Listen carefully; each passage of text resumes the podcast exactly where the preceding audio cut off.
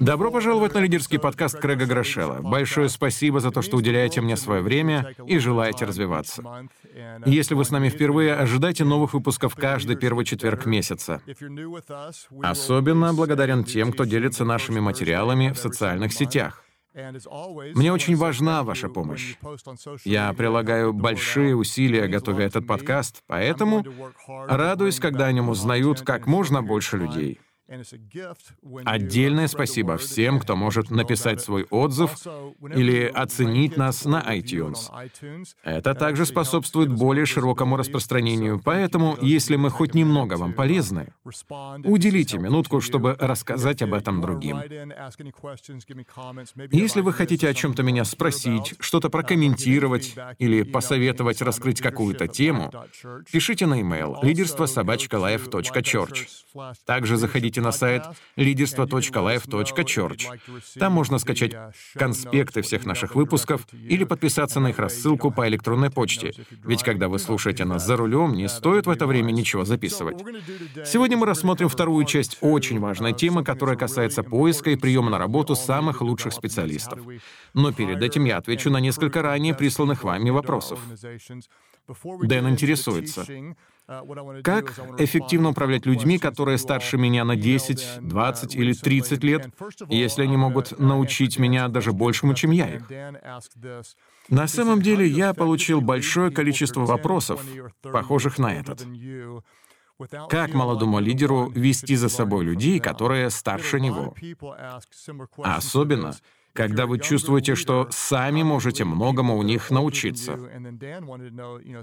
Во-первых, вам действительно придется учиться у этих людей. Мы все учимся друг у друга, и это не зависит от того, кто какую позицию занимает.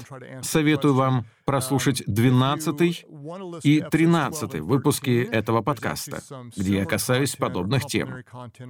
Они называются «Лидерство, направленное вверх» и могут вам пригодиться. Первое, что вам нужно, Дэн, это поверить в себя. Поверьте в себя. Я понимаю, что часть наших слушателей не являются христианами или вообще не верят в Бога. Но поскольку я пастор, то смотрю на вещи с духовной точки зрения. Послушайте, если вы несете какое-то служение, то это потому, что Бог вас туда поставил. Если вы не христианин, посмотрите на это так. Вы занимаете свое место, потому что так решил ваш начальник. В любом случае, есть кто-то, кто так распорядился. Кто-то поверил в вас, а значит, вам стоит верить в себя. Пусть это укрепит и ободрит вас. Также помните, что старшие люди в чем-то похожи на вас. Ведь все мы имеем нечто общее. Мы хотим, чтобы нас любили, ценили, хвалили и выслушивали. Относитесь к каждому с должным почтением, независимо от того, сколько им лет. Проявляйте о ближних заботу, и вы завоюете их сердца. Искренний интерес к людям всегда приводит к росту вашего авторитета. Если они почувствуют, что важны для вас, разница в возрасте просто исчезнет. Как управлять теми, кто в чем-то опытнее вас? Будучи готовым перенять этот опыт, одно другому не мешает. Мы все должны учиться друг у друга. И еще одно. Никогда не напоминайте пожилым людям о том, сколько им лет. Никогда не называйте их стариками, ведь они не хотят себя ими чувствовать. Скажу вам по секрету. Мне сейчас 49, но ощущаю я себя 30-летним. Поэтому не делайте ошибки, заставляя вспоминать кого-то о своем истинном возрасте. Относитесь к ним просто как к людям, и они пойдут за вами. Проявляйте к ним любовь, верьте в них, и вы сможете объединить свои усилия. Люди следуют не за тем, кто старше, а за тем, кого уважают. Они поддерживают не молодых или пожилых, а тех, кто этого достоин. Следующий вопрос я получил от Джейсона. Он спрашивает о делегировании. Где проходит грань между милостью к человеку и требованием от него определенных результатов?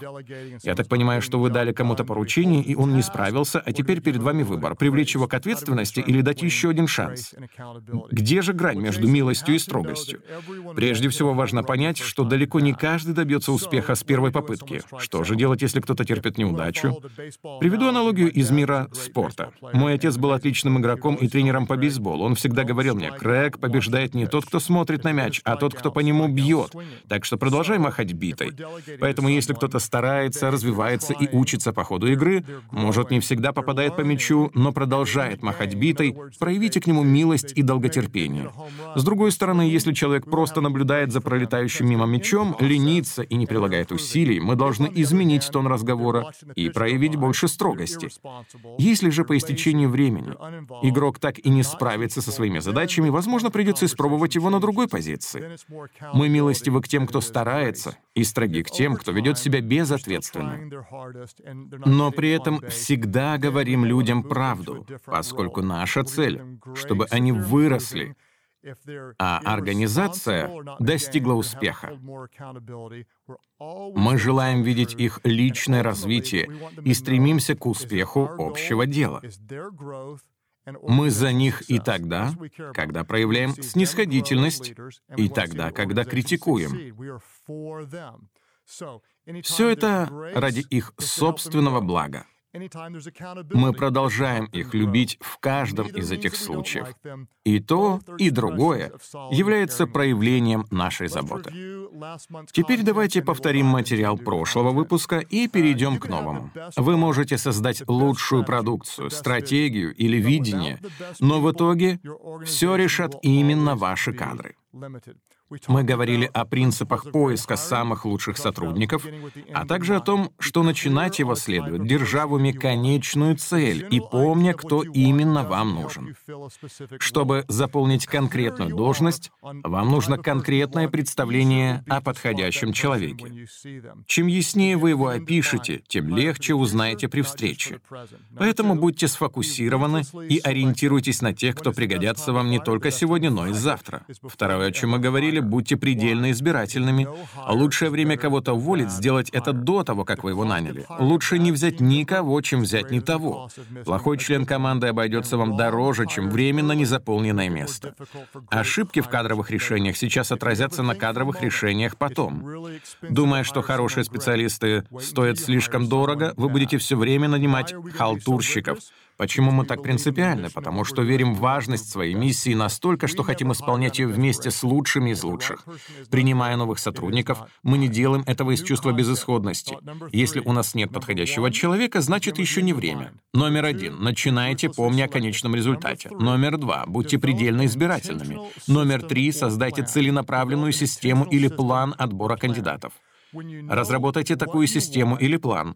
После того, как вы поняли, кто именно вам нужен, подумайте, как вы его определите. Все очень просто. Сначала поймите, кто вам нужен, а потом, как выявить его среди других. Наш процесс отбора происходит примерно так. Чтобы заполнить вакансию, мы сначала рассматриваем резюме и рекомендательные письма кандидатов. Потом с ними проводится предварительное, неофициальное собеседование. Если в ходе этого разговора становится ясно, что человек устраивает нас как минимум на 70%, мы предлагаем ему пройти ряд тестов. И все это еще до начала официального процесса. Вначале предварительное собеседование, потом тестирование. Что это за тесты? Расскажу вам о нашем подходе, хотя вы можете использовать любой другой. Так или иначе, я верю, что это необходимо, чтобы понять, с каким типом людей мы имеем дело. В частности, мы используем анкету определения темперамента, созданную Керси. Она помогает выявить ряд важных личностных характеристик. Также есть хороший тест под названием APT, который измеряет способность человека к усвоению чего-то нового, решению проблем, ясной коммуникации, а также построению отношений. communicate clearly, Еще один тест называется CDET, и он мне очень нравится, так как определяет веру в свои силы, а также показывает, насколько кандидат готов учиться, работать в команде и выполнять свои обязанности. Если человек не набирает в этом тесте достаточного количества баллов, мы сразу понимаем, что он нам не подходит. Также мы используем так называемую проверку навыков. Она отображает готовность к обучению и решению проблем, ясность понимания заданий, математические способности, способности, внимательность, владение языком и широту словарного запаса.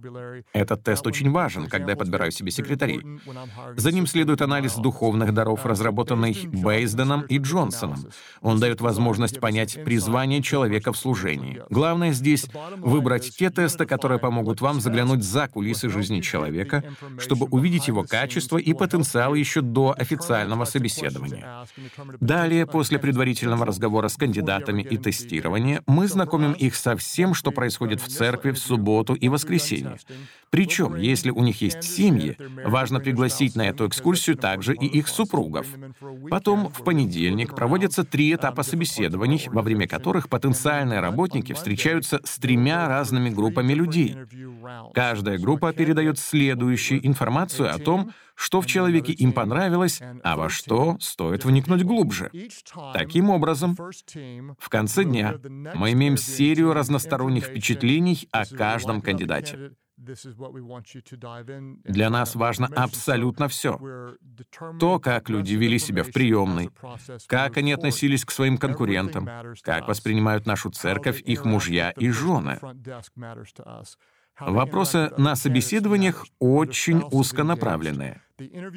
Лучший сигнал об успехе в будущем — это успех в прошлом. Поэтому мы стараемся выявить, чем человек занимался ранее и как это можно использовать в дальнейшем. Где вы работали? С какими трудностями сталкивались? Какие неудачи терпели и как на них реагировали?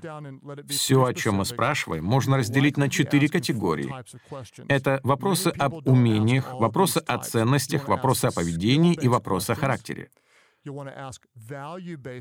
Умения, ценности, поведение и характер. Насколько мне известно, обычно компании фокусируются только на умениях и характере, теряя из вида ценности и привычки поведения, тогда как они очень важны. И если помните, в прошлом выпуске я просил вас составить список ключевых ценностей вашей организации, а также ваших ценностей, касающихся поведения сотрудников. И именно ценности определяют, что вы делаете и как поступаете. Если вы найдете кого-то невероятно талантливого, но имеющего другие ценности, не берите его. Обязательно убедитесь в том, что ваши ценности совпадают. Это очень и очень существенно. Задавайте человеку вопросы, которые помогут это выявить. Например, я являюсь старшим пастором группы церквей, которая имеет ряд ценностей. Мы ценим евангелизм, то есть помощь людям в их духовных поисках. Также для нас очень важны масштабное мышление и жертвенность. Мы отдаем то, что нам нравится, ради того, что по-настоящему любим. Поэтому мне нужно задать собеседнику вопросы, которые покажут сходство или различие наших принципов. Я могу спросить, когда вы в последний раз говорили с кем-то о своей вере в Бога? Если это было несколько лет назад, то, скорее всего, у человека другие ценности. Масштабное мышление. Когда в последний раз вы принимали нужное решение, несмотря на высокий риск? Жертвенность. Расскажите о случае, когда вам пришлось отказаться от чего-то действительно значимого. Как видите, эти вопросы показывают ценности человека. Но также важно спросить о вещах, связанных с его поведением. Например, сотрудник нашей церкви должен обладать смирением, желанием учиться, выносливостью, чувством юмора, если вы зануда, нам не по пути. Трудолюбием, целеустремленностью и гибкостью. Чтобы понять, подходит ли нам кандидат, я должен проверить наличие этих качеств. Итак, смирение. Расскажите мне о вашем самом глупом решении. Гордый человек не сможет этого сделать. Желание учиться. Расскажите мне о ситуации, которая научила вас чему-то радикально новому. Трудолюбие. Приходилось ли вам на прошлой работе делать больше, чем от вас ожидало начальство? То есть мы вникаем в конкретные детали. Здесь важно сделать маленькое отступление. Не бойтесь поместить человека в реальную ситуацию, чтобы увидеть, как он будет себя вести. Например, вам нужен кто-то, кто будет общаться с людьми. Дайте ему возможность попробовать это. Недавно я подыскивал нового секретаря и предложил желающим занять эту должность серьезное испытание. Им был дан один час времени и целая куча дел. Таким образом, мы хотели увидеть, как они будут справляться со стрессом, смогут ли работать быстро, но при этом качественно, как они будут вести себя с другими, умеют ли грамотно писать, и все это за один час. Я попросил их ответить на письмо с оскорблениями, найти библейские тексты на тему мудрости, исправить ошибки в моем отзыве на чью-то книгу, набросать черновик благодарности нашим волонтерам и принять звонок человека, требующего немедленной личной встречи со мной. Самым сложным заданием оказался заказ авиабилета для моей поездки в другой город. Что выбрать? Дешевый полет со множеством пересадок, после которых я буду уставшим весь следующий день, или прямой рейс, который удобнее, но стоит намного дороже? Это сразу проявило ценности каждого из кандидатов. По ходу работы мы специально отвлекали их другими вопросами. Даже дали задание выбрать подарок для человека, у которого и так все есть. Вы спросите, зачем все это? Чтобы лучше их узнать. Посмотреть, как они реагируют на стресс, как относятся к тому, что их отвлекает, насколько хорошо пишут, способны ли быстро принимать решения, умеют ли расставлять задания по приоритетности. За один час мы явно увидели, кто из соискателей этой вакансии справляется лучше других. Поэтому не бойтесь поместить человека в реальную ситуацию, чтобы понять, как он будет себя вести. А что же делать, если человек не умеет всего, что нужно, но при этом страстно желает у нас работать? Я все время повторяю, берите тех, кто имеет стремление, а потом учите всему остальному. Берите на работу тех, кому не все равно. Человека можно обучить любым навыкам, но ему нельзя привить неравнодушие. Его можно научить работать, но нельзя заставить любить эту работу. Итак, нам нужна целенаправленная система или план отбора кандидатов. Теперь номер четыре. Наняв человека, одновременно обучайте его и учитесь у него. Учите, давайте полномочия и учитесь сами. Обучение имеет огромное значение. В частности, мы проводим всех людей через двухнедельный процесс под названием «Изнутри наружу».